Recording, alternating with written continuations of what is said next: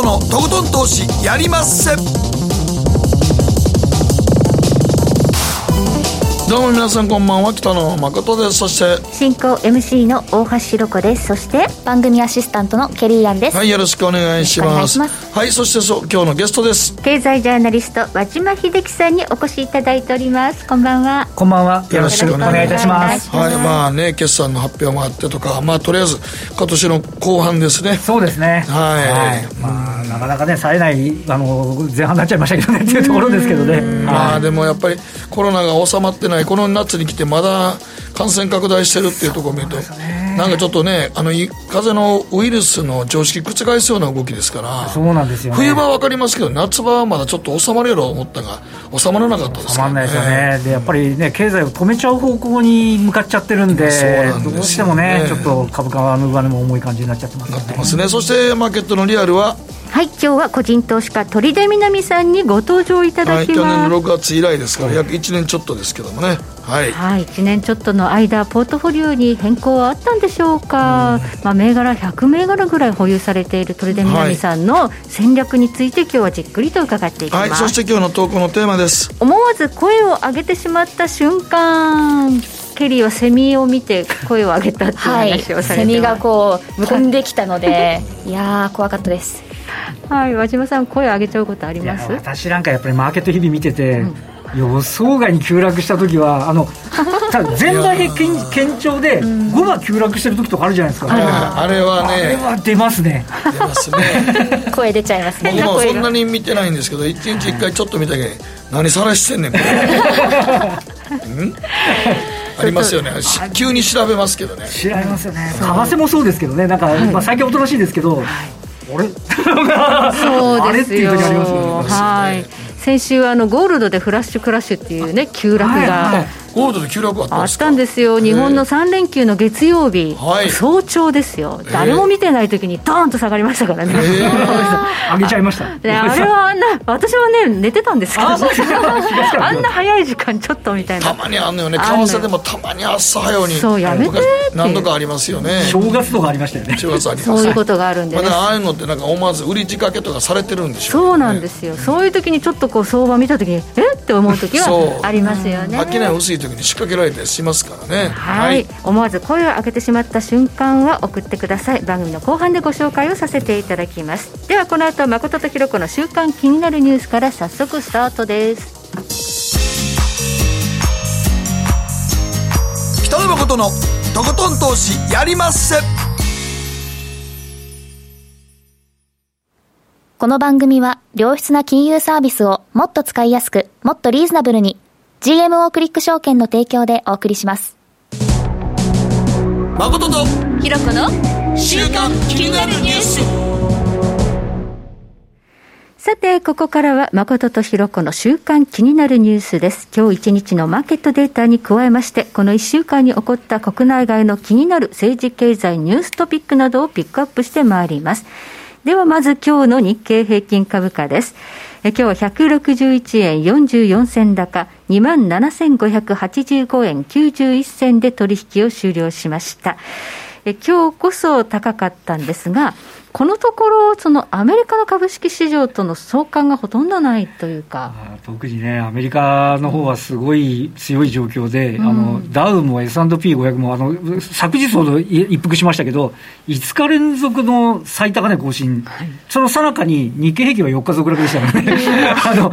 もうちょっといい加減にせよみたいな感じ。に全く相関性なくなっちゃいなくました。ねなっちゃってますよね。はい。で、いい時ついていけなくて、うん。あの、まあ、あの、今日はね、反発ししてますけど、はい下がる時に、あの、外部環境よりも下がるケースが多かったりするっていうね。だからニューヨーク下げたらもっと下げますから、ね、そうそうなんですよね。本当になんか、あの、この、最近ちょっと涼しいですけど、夏バテっていうかなんか、あの、疲れますよね、なんかね。はいはいまあ今、アメリカよりも中国市場オープンすると、こっちにね、意識がいっちゃってるようですね。どうしてもね、やっぱりその中国のところでハイテク規制とかっていうと、日本の企業がね、結構来たり、教育産業とかね、またゲームだって言われちゃうと、はいぱ直撃になっちゃう。で、で10時半のじゃあ上海はどう？っていうところからまた見なきゃいけないっていうことですよね。だからまあそれの最たる例がねやっぱソフトバンクグループが。そうですね。はい、やっぱりね、ファストリート、まあ、日経225の一番寄与度の高い2銘柄が冴えないってことは、日経225はやっぱり厳しいです、ね、厳しいっていう話になっちゃいますね、休み切っちゃってる状態ですからね。はいそしてアメリカの株式市場なんですが、昨日は282ドル12セント安、3万5343ドル28セントということで、ようやくその高値で、下落するかするかって思わせるような動きで、それが切り返す、まあ、展開続いてたんですが、昨日はちょっと大きめに下がってそうですね、まあ、ただやっぱり、あの下がるか下がるかってみんなが思ってて、うんうん、下がってきたんで、利食いよりもそこそこかさんだんだと思うんですよね。ね、これでトレンドが何か変化してるかっていうのは、ちょっとまだ総称じゃないかという気がしますよね。なるほど、なんかあのアフガンのね、問題。そうですね、はい、あれはあの短期というよりは、あの要はアメリカがなんかもう放棄したような形になってるっていうのは、うん、あの世界の地政学リスクっていう部分でいうと、はい、ちょっとこの先々、はい、ちょっとずつあの、ね、タリバンの出方っていうのもあるかもしれませんけど、はい、ちょっとアメリカちょっともうあそこになんかね、あそこをもう一度アメリカのシーン、アメリカ流にしようという気がないみたいですよね、はい。はい、もうなんか失敗して撤収みたいなイメージがやっぱり与えられちゃった感じですからね。うん。うん、っていうか、もうあそこに関わってもなっていうのが、アメリカの本音なんでしょうね。そうですね。あのそういうことだろうと思います、相当お金を費やしてね、時間もね、はい、まあ、何もななかったってことです、ね、かつてのちょっとベトナム戦争をね、はい、ちょっと思い出させるような感触、ね、そう、だからもう、だから引き方としてはもう引こうという感じなんでしょうね。そしてそのタリバンと、あとはいろいろ過激派がありますので、たくさんグループがあるので、これからあちこちでテロが起きるのかどうかってとこ、ポイントになってきますよね、そもそもアフガンのちあの、ねうん、治安がちゃんとうまく、うん、政治がうまく進むのかどうかも、これからの話です、ね、そうですね、ただまあ、アメリカは多分あれ、撤退ですね、そうですね、完全撤収になっちゃって、ね、そうあそこからアメリカの存在がなくなったときに、じゃあ、中国が入り込んで、うまくやれるのかどうかっていうのも全く不透明ですからね、うん、中国が入り込みそうな感じですけど、どうなんかね、どの国が介入してもうまくいかなかった場所なんですよね、あそこ、そこまあ、イギリスもそうです、それも、まあ、ロシアも入ってロシアも一度入ってますね。はい、さあ、中国はどうなんでしょうかということで、まあ、分からないことが多すぎて、あんまりこれを織り込んでないと、ね、いうことでしょうかね。えそして原油価格です、昨日は WTI 原油の中心現月は70セント安の66ドル59セントということで、えこの、えー、アフガンの問題、あの中東の波乱はまだ原油価格には全く影響を及ぼしてないんですよね、ね、最初、だから伝わったのは日本時間、はい、また毎度最初に来て、うん、で日本が下げたのは、今晩のアメリカは危ないのかもしれないっていう理由で下げたんだけど、結構アメリカはあのそこでまだ織り込んでないっていうか、気にしてないっていうことですね。気にしてなかったんじゃないですか、ね、そうですね、そうでしょうね、まあ、表現はそうです、ね、アメリカの株式市場にさほど影響を与えないだろうという。はいこの辺はだとアメリカ人のちょっとあの楽観的なところですよ。ね、直接株式には関係ないやろってそういうことです、ね、うちの国経済いいしっていう。頑張ってるしみたいな、うん、むしろもう撤退してもいいんじゃないのという国民性もあったと思いますけどね。そうですね。少なくともマーケット見てる限りはそういう感じでしょうかですよねねバイデン大統領がキャンプ・デービッドにいてねなかなか戻ってこないなんていうようなこと言われてますけど、うん、国民感情としてはもう損切りみたいな感覚なのかもしれないですね。そしてゴールドです。中心現月12月ものは昨日は2ドル安の1787ドル80セントということになっておりまして、うん、今ちょっと戻ってはきているんですが、うん、3連休の月曜日に急落しまして、1700ドルを割れるということもありました。うん。まあ、ゴールドは本来ならアメリカがこれからテーパリングを始めるというぐらいに、インフレが懸念されているなら、ね。うん、インフレヘッジとして注目されてもいいんですけどね。そうですねちょっと、あの商品として少しあれですよね、あのこうどうなのっていう形で、えー、遠巻きみたいになっちゃってますよね、動きとするとね、はい、全く今、注目されていませんね、はい。はい、ゴールドに向かうはずの資金が、多分今、全部株式に 向かっちゃってるというのが現状ですね。ではここでケリーがこの1週間に気になったニュースのピックアップです。はい。私の気になるニュースは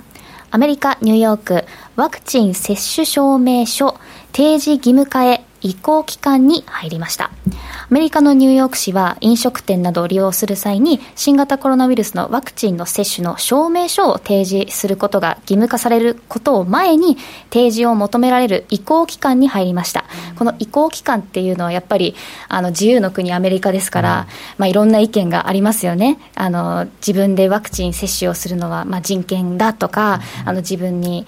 ちゃんと選んで、私は接種しないって方も、まあ、ね、やっぱりアメリカも多いんですよね、日本もいるとは思うんですけど、ただ、感染者が増加傾向にある今、ニューヨークなんですけど、来月の13日から、まあ、屋内や、あとは飲食店、スポーツジム、でニューヨークといえばブロードウェイですよね、映画館や劇場などが多いので、あと美術館といった施設で、12歳以上の利用者を対象に、ワクチン接種の証明書の提示を義務付けられます。で、移行期間ということで、ニューヨーク時間の17日から証明書の提示が求められるようになりました。で、早速、市内のレストランとかに行かれるお客様は、うん、あの、接種した方は、こう、あの、証明書っていうのが、しかも、あの、アメリカ疾病予防管理センターという CDC というところがあるんですけど、はい、そこが発行している、もう紙切れなんですって。こんなちっちゃな。スマホとかに入ってるんじゃなくて紙切れなんですスマホであの持ち運ばれる方はオフィシャルのアプリをダウンロードしてでこの日接種しました。2本ちゃんと接種しました。しかも有効期限というかそのワクチンの有効な期間って、まあ、半年とか言われてるじゃないですか、まあ、だからなんか4か月ぐらいしたら、ね、まあ、あの効き目が75%ぐらいに落ちるとか言われてるので、うんはい、まあ、日本も下手したらこのまたぎ方すると来年ぐらいに年明けもっぺん打たなあかんのかなと、ね、早く打った方はそういうふうにまた、追加で打っていくことになると思うんですけど、なので、本当にこの CDC が発行した紙切れを所持する、もしくは公式のアプリであの見せるという形になりますスマホ持ってない人もいるのかね。なんか高齢者の方だと、やっぱちょっと難しいっていうのもあって。ちっちゃな紙切れを。ただこのちっちゃな紙切れっていうところでやっぱり偽のワクチンワクチンの証明書が、ね、まあ、アメリカも含めあのいろんな EU そうですよ、ね、ヨーロッパとかでも全然偽造されていて、うん、でまあ、これはちょっと想像できると思うんですけど、うん、問題なのがその偽造されたものが売られてる場所なんですよ。それがこうダークウェブとかだったら分かるんですけどアマゾンとか、あ と、イーベイとか、エッツィとか、イーベイはこの日本でいうヤフオクみたいな形ですし、エッツィはあのハンドメイドとかヴィンテージ商品をあの出店できるマーケットアプリなんですね。そんなところで売ってしまっていると。いうことなので、これは問題ですよね。じゃあ、いくらでもごまかせちゃうっていうんでは意味がないですね。ね。ちゃんとしたものが、これ、日本でもできるようになれば、うん、ね、2回打ったんだから、居酒屋行ってもええやんかっていう話になると、ちょっとね、いいと、日本でもちょっといいかなと思いますけど、経済も回りそうですね。ですね。今の話あると、やっぱりちょっと。メルカリに出品してあるかもみたいな。そんな未来がちょっと見えますけど。ね、感じてしますね。そうね、ワクチン打ってない人も紛れ込んじゃうようだと、証明書の意味がないですよね。まあ、この辺は多分、例えば AI とかで、こう、トラッキングして管理して、あの、これは偽の、ワクチン証、まあ、ワクチン証明書が売られてること自体だめなので、ね、まあ、そのうち AI とかが入ってくるとは思うんですけど、現状、こんな感じですね、これは日本もたどっていく道筋なんですかね、まあ、それぞれの国でまずやるんだと思うんですけど、まあ、国同士の、ね、旅行が解禁された暁には、統一の何かね、ね。あ全世界で、統一パスポートっていうのを作らないとね、っていう話統一ワクチン接種証明書、どことどこの打ったかとか。ね。あそうですね。どこかのワクチンだとダメみたいのがあるかもしれないですからね、もしかしたらね。ね。はいということで、ワクチンパスポートどうなっていくのかというお話でした、はい、えー、この後はコマーシャルを挟みまして、マーケットフロントライン、和島さんにじっくりと日本株の今後について伺っていきます。北野誠のとことん投資やりまっせ。やりまっせって英語では？レッツラゴーかな？ねえ先生好きって10回言って。それ10回クイズでしょいいから。じゃあ好き好き好き好き好き好き好き好き好き好き。僕も先生好き。え？もう。思わず笑みがこぼれる。株式 FX は GMO クリック証券。あらっしゃいご注文どうぞ。うんと大盛りラーメンにトッピングでチャーシューコーンメンマ海苔それに味玉白髪ネギね。あバターとワカメも。全部のせ一丁。シンプルにわかりやすく。株式 FX は GMO クリック証券。エミさん。どうしたの？僕最近考えてしまうんです。毎晩月を見上げるたびに僕の将来はどうなってしまうんだろうって。同時に思うんです。この虚しい気持ちに寄り添ってくれる女性がいたら。好きですで。よくない？シンプルにわかりやすく。GMO クリック証券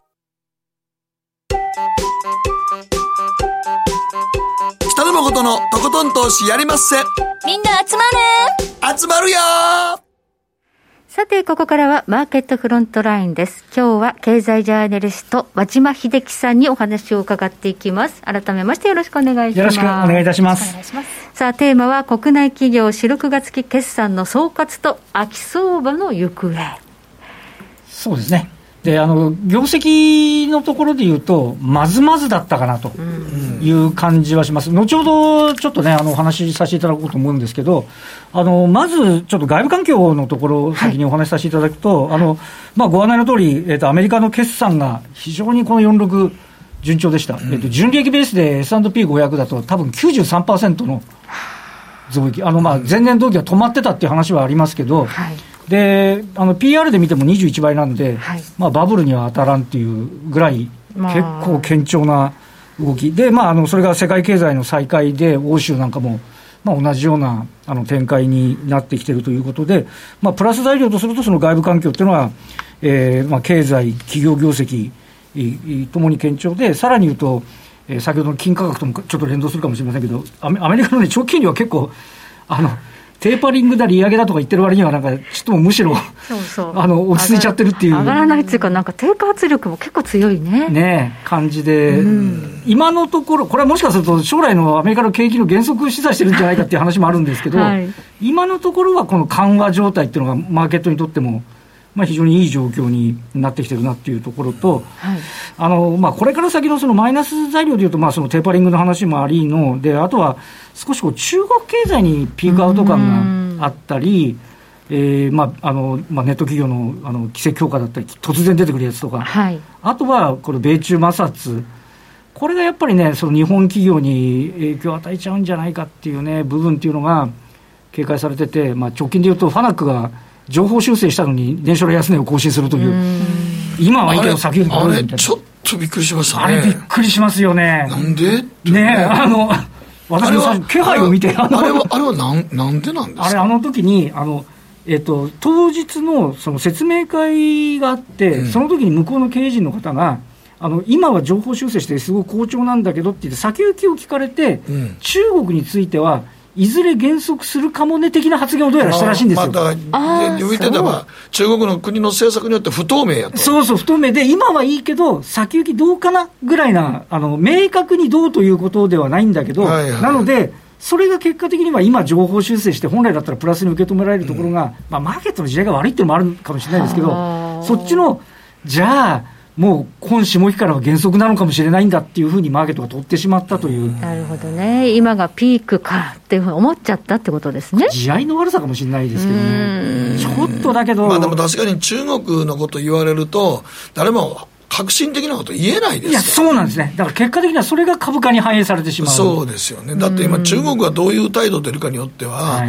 さっきも言ったゲーム関連とかも、はい怖くてちょっと手出せないじゃないですか。そうですね。あらかじめね、中国にちょっとゲームも行こうって勢いについてたのに、はいはい、ちょっと中国ゲーム関連ちょっとって、そうそうですそんねなん急に言われたかって困りますからね。ありますよね、だから本国のやっぱ天性とも急落してるっていうようなこともあって、だからどうしてもあの少なくとも積極的には買えんっていう動きに、そう。だから今、日本、ほんまにそういう意味で言うと、アメリカの連動しなくなったのは中国でしょう、やっぱり、重しですよね、今、うん。だからね、台湾もなんか8日続落、9日続落とかって話になって、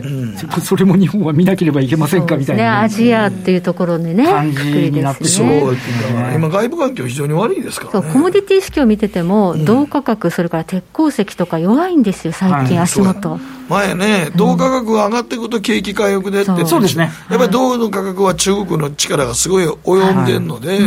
銅が上がっていくと外部環境もずっと良くなっていくんだけどね。それが今ね、ちょっとね、止まっちゃってるっていうのは、やっぱ中国やばいんじゃないのみたいな連想につながってる、ね。そうやね。いい時はね、中国がちょっと減速したって EV があるじゃんみたいなね、あの形で、そうでもなくなってきちゃってるっていうね、はい。感触はありますよね。はい、まあ、ここに日本株は引っ張られている可能性が大きいと。はい、であのそれと、あとはやっぱり国内要因だと思うんですね。はい。あのーまあ企業業績、ちょっとこれ、後ほど企業業績はもうちょっと細かくお話しさせていただきますけど、業績は先ほど言ったように、ちょっと、まあまあ良かった、でも、それも先行きどうよって言われちゃうと、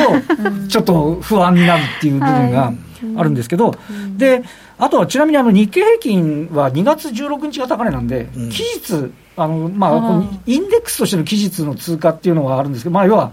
インデックスに採用されている銘柄もやはり2月高値銘柄がそこそこ多いので、はいはい、いわゆる半年間の期日は抜けてきて、はい、例えば村田製作とか、ちょっと今まで売られてたものが、あの需給的な改善をしてきている部分があります。そうですね、だからちょうどだから8月、今週の月曜日ぐらいで、まあ、一応、まあ、その前の先週の金曜日ぐらいで、大体もう投げる人は投げたと、そうですね。信用のね、はい、はい、うん、ちょうど今お話しいただいたんで、ついでを申し上げると、うん、今日マザーズが底入れしたかどうかっていう部分ですね、これもあの、はい、ずっと下がっていって、えーとまあ、あのある意味、えーと、新興市場がだめだから、値動きのいい一部の海運株に乗り換えよう的な話が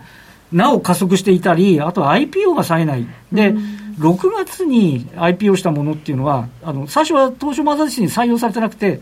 翌月末から採用なんですね。なので、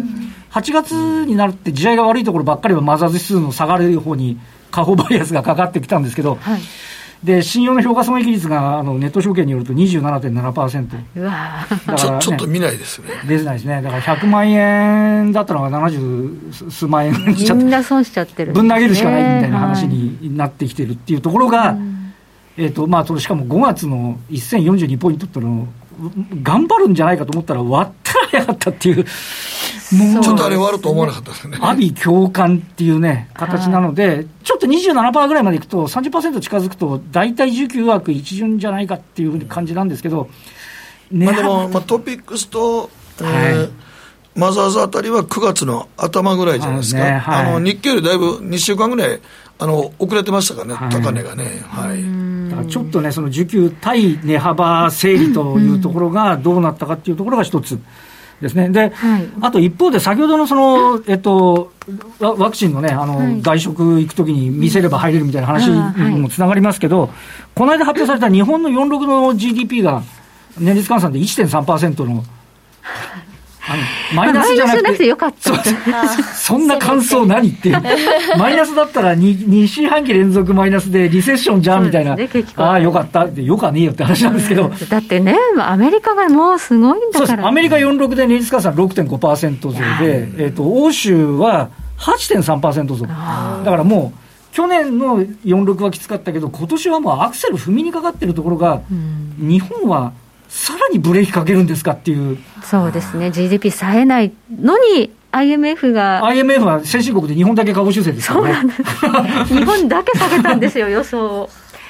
これは。ね、本来。それは買えないですよね。そういうことになっちゃいますね。はい。うん、それはみんなアメリカ株行くでしょう。ね、ってなっちゃいますよね。本来だと日本はね、もうちょいそのこの1年いくらあったんだから、病床数を増やすとか、もっとワクチン接種を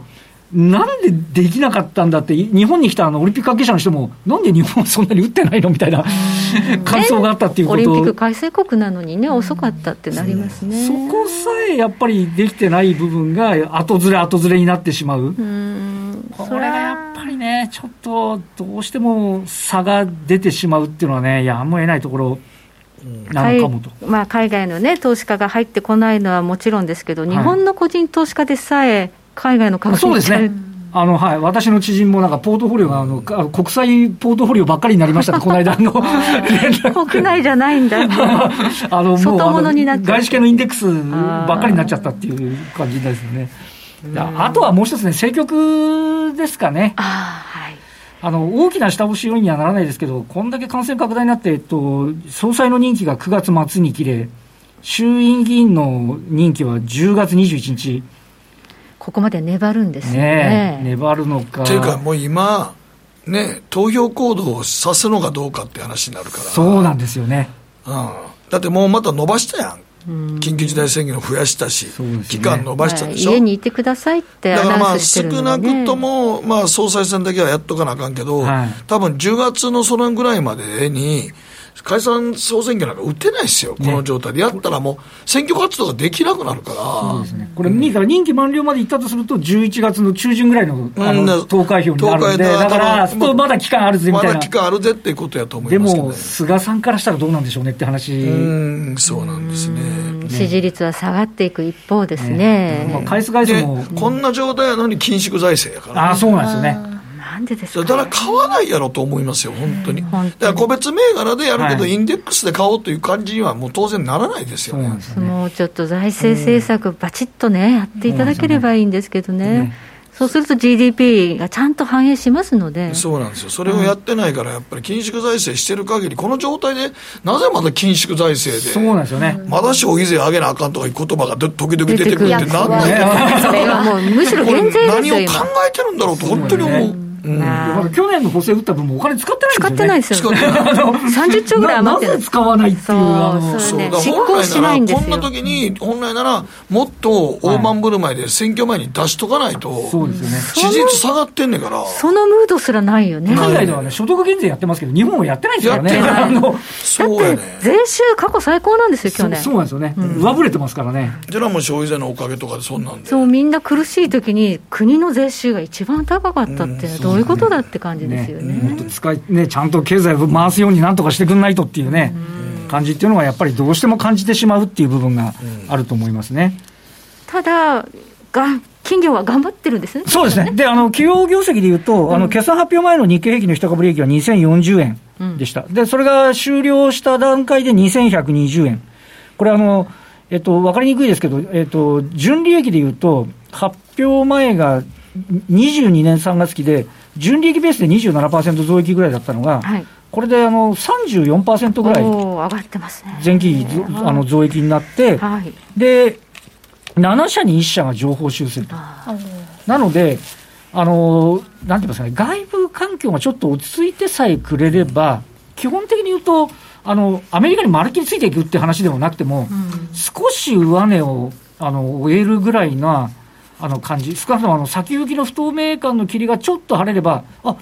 会社の言ってること間違ってないんじゃないの？みたいな。もっと評価されてもいい数字ですよね。そうなんですよね。うん、なので、あの、ここのあたりの、はい、あの、部分っていうのが非常にこう、ポイントになってくるだろうと。いうふうに思います。で、あの、ちょっと今日は一つ、あの、えっ、ー、と、チャートですね、はい、あの、もあの、こう、えっ、ー、と、準備したんですけど、あの、日経平均とトピックスをちょっと、あの、あまりちょっと悲観的になるのもなんなんでっていうところでですね、はい、日経平均。ええとこ見つけましょうか？そうです、そうです。日経平均は、あの、チャートで見ると2月の高値で、直近の安値はもう、あの、7月安値なんですよね。だからずっと冴えない状況で、あの、ちょっとテクニカルな話すると、200日移動平均線を割り込んで、75日線はずっと下向きで、えー、25と200日をデッドクロスしてみたいななんか先行き、あの、下、下方バイアスがかかるばかりみたいな感じになってるんですけど、はい、これ、あの、東証株価指数、全銘柄の値動きを示すトピックス、東証株価指数で見ると、はい、あの、まあ、確かに3月高値で、その後、4月に安値つけてるんですけど、あとはその高値安値の間でずっと推移してるんですよね。テクニカルも悪化してないですよね。75にしても横ばいっていうだけで、うん、あの、上値は重いけど下値も硬いよねっていう、あとは200日線のサポートは全く変わってないっていう段階なので、はい、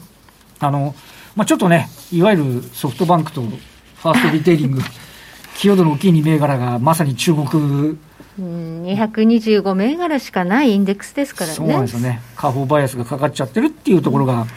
ちょっとね、まあ、全体で見れば悪くないって言えるということですね。であの、まあ、今回、物色のところで、えっ、ー、と、こう、なんて言いますかね、市況系でいうと、鉄鋼あたり、まあ、これはあの自動車生産が正常化してきてるんで、高級後半が、はい、まあ、ちゃんと正常化してるっていうのと、あとは、あの、まあ、今回でも、なんて言っても海運ですかね。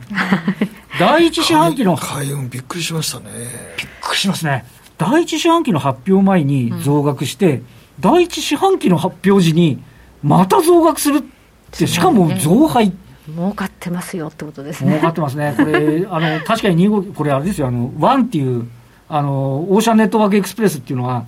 これ3社、もう儲かんないから3社でくっつけちゃえって話で、くっつけた当初は、それでも減損とかしてたんですよ。あれ、リーマンの後ぐらいですよね。あそうですね。2009年かな、そのぐらいだったと思います、はい、そこからきつくなって、十何年にあの統合したんですけど、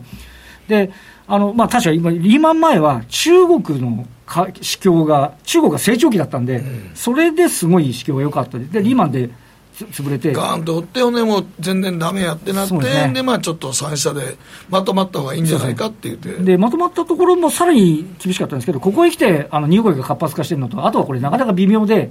A という港から B という港に運ぶときに、あの、コロナのおかげで、3日間で運べるものが、12日とか止め置かれちゃうわけですよね。だからそれで船が足んなくなるっていう部分もあって、効率が悪化してる、加速しちゃってるっていう、まあ、それにしてもあの、私は2007年にあの海運って大体高値つけてるんですけど、うん、その時の上昇よりも、今の方がもう、月足の陽線の立ち方でも2007年に比べると、まだ安いですよね。そうです、安いです。だからまだ続くってことですね。可能性はあるけど、当時とちょっとまただから、ね、需給が違う可能性もあるっていう、まあ、2007年の時に比べると、まだ今、上がった上がったよまだちょそこまでいってないです、ね、いってないです、株価もいってないです。株価もいってないです、はい、でここへ来てあの、船をやたら作り出すぞっていう報道が出始めてますけど、まだ出てくるには時間が。いや。もうね、前の失敗があるから作らんでしょ、ね、なるほど。いやええ時に作ったら計画してたっても3年後4年後になった時にはそんな,、ね、そんなにいってない。その時の経済予測は立たないからね、船の場合は。難しいね。いやだって俺が半年後できますよとあれやけどそうです、ね、それではないから難しいんですよね、ね、あと半導体どうなんですか、ああの半導体は今これもねなかなか微妙であの、あの、えっとですね、ちょっと、今回、あの、私、あの、アルバックっていう、とか、レーザーテックの決算の説明会出てたんですけど、はい、でね、あの足元、例えばレーザーテックは今期4%増益ですげえ鈍化じゃんと思ったんですけど、うん、これは新たにその半導体の線幅を細くするための新製品を出して、でやっぱりその研修とか、あの点検とかしなきゃいけないんで、うん、でただ受注はもう4割ぐらい増えてるんですよ。あそうですか、はい、なので、来年度にかけてはいけそうだっていう見通しと、はい、アルバックっていうのはあの、えー、メタルハードマスクっていう、やっぱりこれも半導体の線幅を少なくするための,、あの工程をやってるんですけど、これもあのあの会社側は私たちが予想しているよりも、やはりかなり強めに出てきている。あの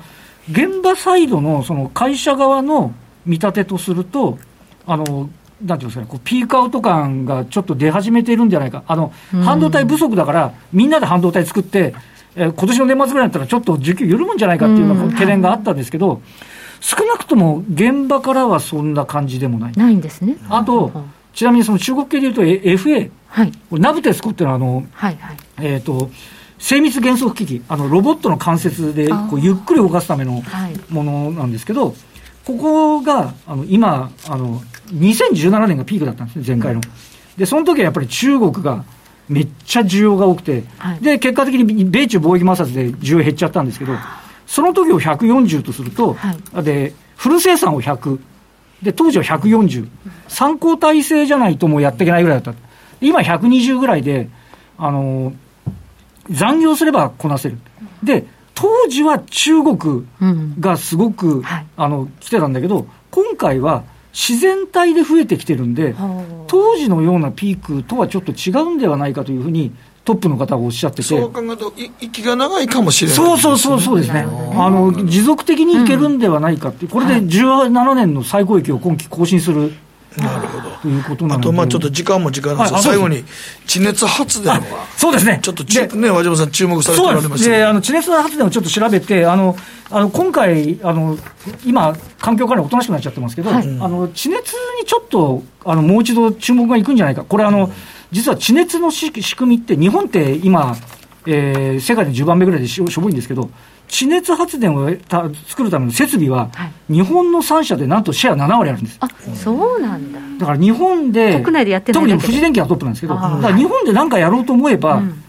もう作れる、いける体制にはあるんで、ちょっとここは場合によっては、まあ、次の何かあった時に。国立公園とかね、国定公園の中にあるから、そこの規制をどうするかそうですね、で河野だかんあのあの大臣が、規制感覚担当大臣が、少しそれは見直したらどうだと。い。うふうに、こういうきて少し変わってきているので、はい。ちょっとそのあたりはね、あのこの秋にかけて、なんか出てきた時には注目されるかもしれない、ね、だから、ひょっとしたら選挙終わった後もう一度なんか、もうこの辺の日本のエネルギー政策のクリーンエネルギー言うんやったら、はい、地熱が一番ね、日本って火山国火山国ですから、日本、世界で3番目なんですよ、あのそうあのアメリカインドネシアについて、マーケットの広さは。で日本全体でそんな地熱やってないねんけど、富士電富士電機さんなんかは地熱に関しては世界中に結構ね、そうそうですシェア持ってあるんですよね。はい、うん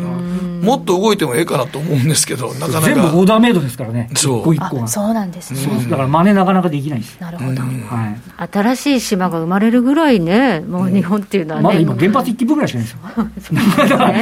だけど、ほんまは日本全国にもうちょっとなんか、このね、規制緩めて、作れていったら、河野大臣が言う通り、地熱発電っていうのは、もっと日本のクリーンエネルギーの環境としてはいいですもんね。国定公園に斜めに穴掘るとかね、そういうことでなんとかその、あの今までのことを、ね、まあ、クリアしていけると。そう、アイスランドなんか日本の企業入ってるのかな、結構、ね、富士電機が結構入ってるって言ってましたはい、太陽光、太陽光ってね、一辺倒で今言ってますけど、場所がそろそろなくなってきて場所がね、あとやっぱりこの間の熱海の土石流で、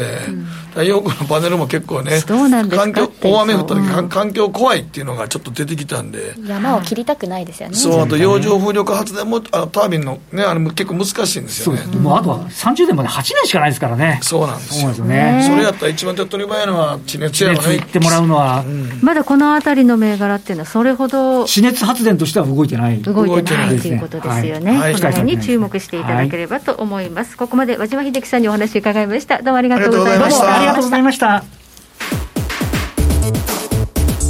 誠のとことん投資やりまっせ。みんな集まれ。行かしていただきます。GMO クリック証券はおかげさまでファイナンスマグネイト社の調査において2020年 FX 取引高世界第1位を獲得。多くのお客様にご利用いただいております。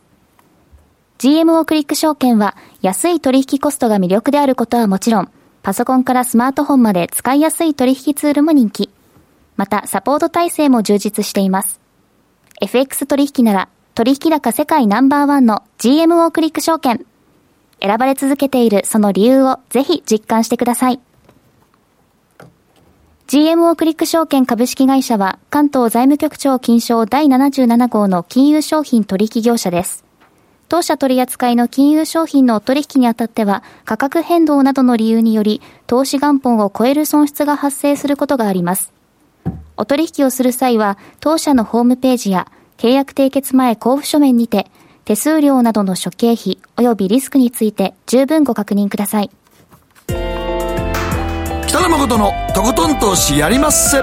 もう寝る暇ないわ。なのに肌ツヤツヤツヤツヤツヤツヤマーケットのリアルということでございまして、今日は個人投資家の鳥出みなみさんです。お久しぶりでございます。お久しぶりです。こんばんは。よろしくお願いします。はい、もう鳥出さんには俺言っとかないとあかんよね。前回教えてもらった銘柄、はい、ジャパンエレベーターサービス。はい。あれ、ああいう銘柄な僕らちょっと引っかからないんですけど、鳥出さんに言われて、おこれ面白い会社やなと思ったら、儲けさせていただきました。はい、こちらこそ。で、その後上がりましたね。はい、そうですね。うん、あの、ご紹介してから多分1 1.5倍ぐらいに株価がなりましたね、はい、1年ちょっとで。はい。それが去年の6月のご出演の時だったんですね、はい、6月24日でしたね、はい、そうなんですよね、はい、でまああっからちょっとまあまたいろいろ環境が変わったと思うんですけどもベースは、まあ、基本的には超長期投資。はい。そうですね。なのでちょっと今年の売買履歴確認しましたけど、うん、えっ、ー、とポートフォリオねあのベスト10一切株数すらいじってなくて売買はしてなかったという見てることは見てるんですか？えー、っと見てもまあほとんどはいないですね。あのはい、あんま見てもいない、はい、前回の時も言いましたけど、あのヤフーファイナンスで、うん、えーと、毎日、えーと、値上がり、値下がり5%以上、もしくは値下がり5%以上。以上の中に自分の保有銘柄がないことを確認して、えーと、終了という形でやってます。あだから、そこに引っかかってたら、あちょっと見て、何があったんや何があったんだって調べなきゃいけないので、うん、でちょっとボラティリティ、最近、高いので、うん、あの5%以上上がったり下がったりする銘柄が結構多い時があって、そういう時にたまに結構引っかかるように最近なってきたんですけど、うん、まあ、それでもたくさん引っかかっていれば、ななんだろう、もう個別には調べない。あの100銘柄以上5%以上上がってる中にたまたま入っただけだったら、まあ、これ多分地合いのせいだと判断して、はいはい。はい、特別な理由を探しに行くっていうこともせず、うん、はい、あの省力化してやってます。うん。なるほどね、はい、トレードというよりは、もうポートフォリオ運用でもね、うん、運用ですからね、超長期でね。ではい。だからあんまりその銘柄選びの時は、どういう銘柄選びを基準で持っておられるんですか？基本的には、えっと、市場というかそのなんだ業界業界が伸びているところを買いたいなと思っていますと、うん、業界さえ伸びていれば、えっと、2番手3番手の会社を間違って選んだとしてもあの株価はきっと伸びていくだろうっていうのと、もう一つは、その業界でちょっと特殊なことやっている、ちょっと変わったことやっているっていう特色があれば、そこを狙っていくという感じでやってます。はい。まあ、この1年の間で何かこう組み替えたり変えたっていうところは少しでもあったそうですね。あのえっ、ー、と、今年に入って1銘柄だけ売った銘柄があって、えっ、ー、と、それが無限ストレートっていう不動産の会社なんですけど、はい、これあの、ずいぶん昔に、えっ、ー、と、この会社割安だよということで、まあ、バリュー的な感じで、うん、えっ、と、ちょっと買わせていただいたんですけど、はい、えっ、と、まあ、基本的に僕あの、有価証券報告書も適時開示も見ないんですけど、唯一見ないの？はい、全く見ないで投資していて、うん、唯一見るのが、えっと、株主総会の通知、あの、ね、はい、あの中に一応直近3年ぐらいの売上と,、えー、と利益の数字が載っているので、それを全部確認をします。その作業だけは、あの、どの銘柄もやってるんですけど、それで3年連続減収、ええっと、売上高が下がって、減収減益か。減収減益、ね、減収減益している会社を見つけると、えっと、売るのを考えますと。まあ、で、大体基本的には売るんですけど。でも 3, 年。で、普通3年減収減益って結構株価下がってません？そうですね。あの、ただもともとだから買うときには、この会社も10年、20年スパンで、きっと業績を残すだろうと思っている会社を買っているので、2年ぐらい減収になっても、まあ、いずれ戻ってくるだろうっていう発想で買っていますと。ただ3年連続は、経営者も当然売上伸ばそうとか利益伸ばそうって頑張って努力をしている中で3年どうにもならなかったとしたら、さすがに難しいしいのかなと思う、それも環境の問題だけじゃないのかなっていう判断をしてます。あなるほど、だからさすがにそうか、さすがに経営者が2年減収減益でも社長もね、交代せなあかんような展開ですもんね。うん、はい、なので3年っていうのをちょっと基準にしています。うん、まあ、僕あの、サラリーマンでもあるので、やっぱり中の人からしても、うん、3年どうにもならない解決策が見つからないとなったら、いや、それはちょっと難しい、厳しい状態に置かれてるよなっていうような感覚的に思います。はい、3年に我慢して損切りしたのがムゲンエステートということですね。はい新しく評価したっていうのあるんですか？評価した、えーとですね、まずちょっと直近、売買を、うん、あ長期投資なんですけど、うん、あの見つけると時々買って、すぐに売ったりはするんですけど、トレードもされるんですね、はい、トレードも時々していて、で一つ見つけたのが、ヒトコミュニケーションズっていうやつですね、これは去年の12月16日発売の指揮法、で、えーと、指揮法のコメント欄にですね、鬼滅の刃200件の高付加価値ライセンスを保有していて、鬼滅の刃はカジュアル医療で商品も関連商品取り取り済みって書いてあって、ただ株価が全然反応してなかったんですね。こういうのって指揮法発売されると、もうすぐみんな飛びついて、株価上がって反応するっていうのがまあ常なんですけど、時々こうやって忘れ去られるものがあって、はい、これあのちょっとツイッターの友達からあのつぶやいてるのを見て、はい、自分でも調べてみてそうだなと思って。で、えーと、決算を待ってみてあどこで話題になるかなと。思ったら、うん、まあ、決算まで引っ張らなきゃいけなくて、うん、決算で、えーと「鬼滅の刃」っていうキーワードが出てきて決算で気づかれたんですね、はい、でみな、うん、皆さんが買い集まってきてストップ高になったんで、そこでまあ売りましたと、まあ、そういう売買を。こうなんてあんまり「鬼滅の刃」があんだけわーって言っててもそうなんですよ、ね、意外と見逃されるんね、見逃されるっていう多分知らない四季法を読んでる人たちとってあんまり「鬼滅の刃」っていや触らないんだよねなんですかね。刺さらなかったんじゃないかな。本当不思議な感じ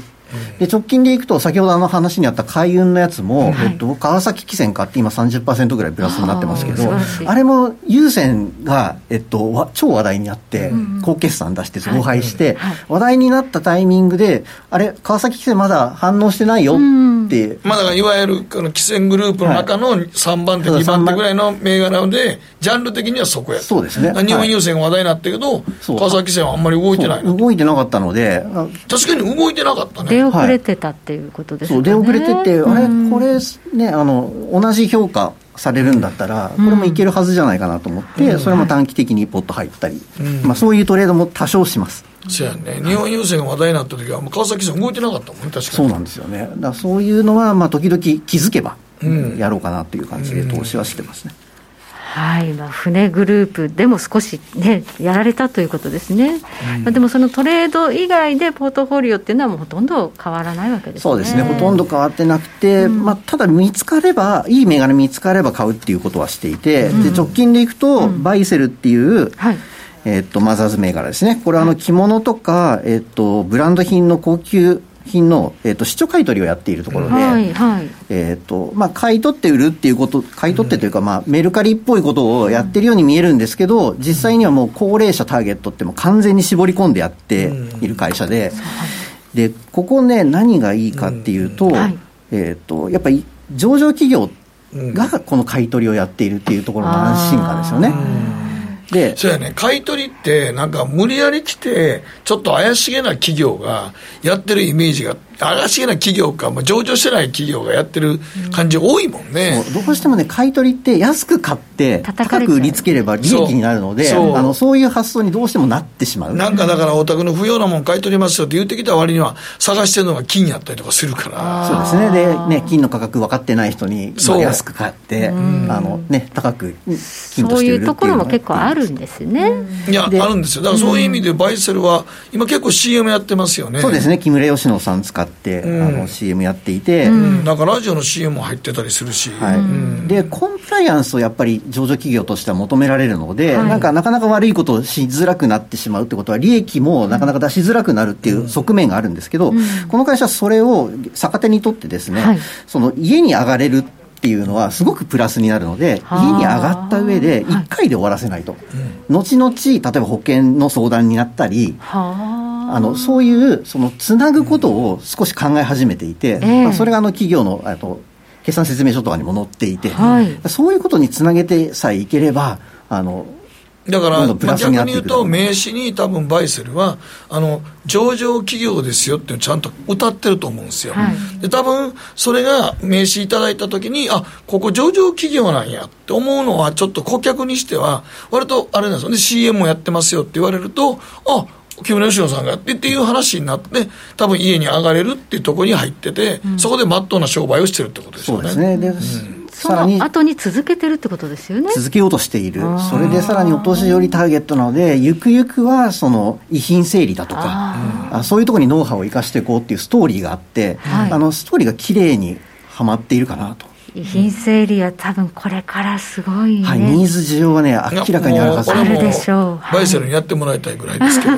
もううちのおふくろ亡くなった遺品整理、すげえ大変やどうしていいかわからないですもんね。何から手をつけていいか分からない、ね、そうですよね、うん、多分だからしばらくこれから高齢化社会で亡くなる方多かったら、うん、やっぱり遺品整理って一つのね、テーマにも、社会的なテーマにもなってると思うんですよね。はい、そこにバイセル手を、目をつけたんでしょうね。そうでしょうね、多分あの、ソファにも住んでいないのでね、うん、あの一定片付けっていうのもなかなかできないので。きないですよしかね、うん、そうですね。だから一回こうねおお宅にお邪魔したら、まあ、それをチャンスと見てもう生涯お付き合いしましょうぐらいの気持ちでいるということですね。はい。それであの、うん、ね、採用もすごく増やしていてあのそういう人を教育しようっていう今まさに伸び盛り、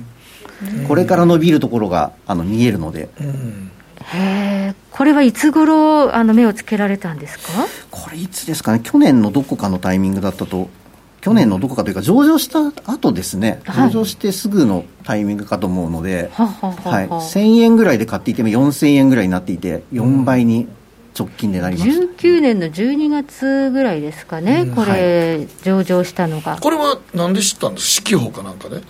えっとですね、これもやっぱり友達、友人からあのこんな会社あるんだけどっていう話を聞いて、うん、でまあ、で僕が調べる限りいいなと。なるほど。精査してみたら、はい、あこれは需要があるんじゃないかとそうですねでマザーズってねインデックスだけ見るともう去年のもう10月ぐらいからずっと下がってるのに、この銘柄ずっと上がってんのね、うんすごいですね。はい、多分なんかね、そういうストーリーを描いて期待をしている人が多いのかなって思ったりはしますけど。はい、ああ、マザーズ銘柄なのにしっかりとした株価の足取りというのは、やっぱこのストーリーが綺麗にあると。いうことですね、だからまあそこにだからまあねあの上場したことによってちゃんとした企業としてやっていこう。そうですね。でちゃんとした企業というえっとなんだ範利を逆に利用して、うん、もういるとそのコンプライアンスをきっちり守らなきゃいけない、うん、逆にコンプライアンスを守っている会社というところを売りにしようとしている。なるほどね、そのいらないものを、ね、売るというと、まあ、メルカリを連想するんですけど、ビジネスモデルは全く住み分けができて、違うってこと、はい、全く別、ターゲットも全く別で、うん、目指している先も全く別っていうことですね。はい。じゃこれはちょっと注目して見ていくというのは面白いかもしれないですね。そして、まあ、あの日本株オンリーでやってこられているんですが、まあ、他には目をこう向けたりはされないんですか？えーと、ちょっと考えなきゃいけないなと思っているのは、えーと、やっぱり地震とか、はい、あのここの30年以内に必ず起きると言われている大きな地震、これで日本株が大きく傷む可能性が絶対あるので、日本のリスクですね、はい、なので、そこへの対処は、ちょっと資産が増えてきているので、はい、少し考えなきゃいけないなと思っています。あの資産があまりないうちは、うん、結局海外で住むとかも現実的ではないので、うんうん、日本円で日本で暮らしている限りにおいては、はい、そこまでその理由で海外に投資しなくてもいいかなと思うんですけど、うん、そろそろ僕も考えなきゃいけないかなと思い始めてるところです、ね、ビットコインなんか注目してたんですか？はい。あちょっとビットコインはですねちょっと気になるんですよね非常に、あの仮想通貨全体の時価総額が先日あの2兆円超えたというニュースがあって、それってもあのなんだ、えっ、ー、と、アップルとかマイクロソフトの時価総額に匹敵するような金額になってますと。で毎日私たちが触っている、それらの商品作っている会社と同じ時価総額を持った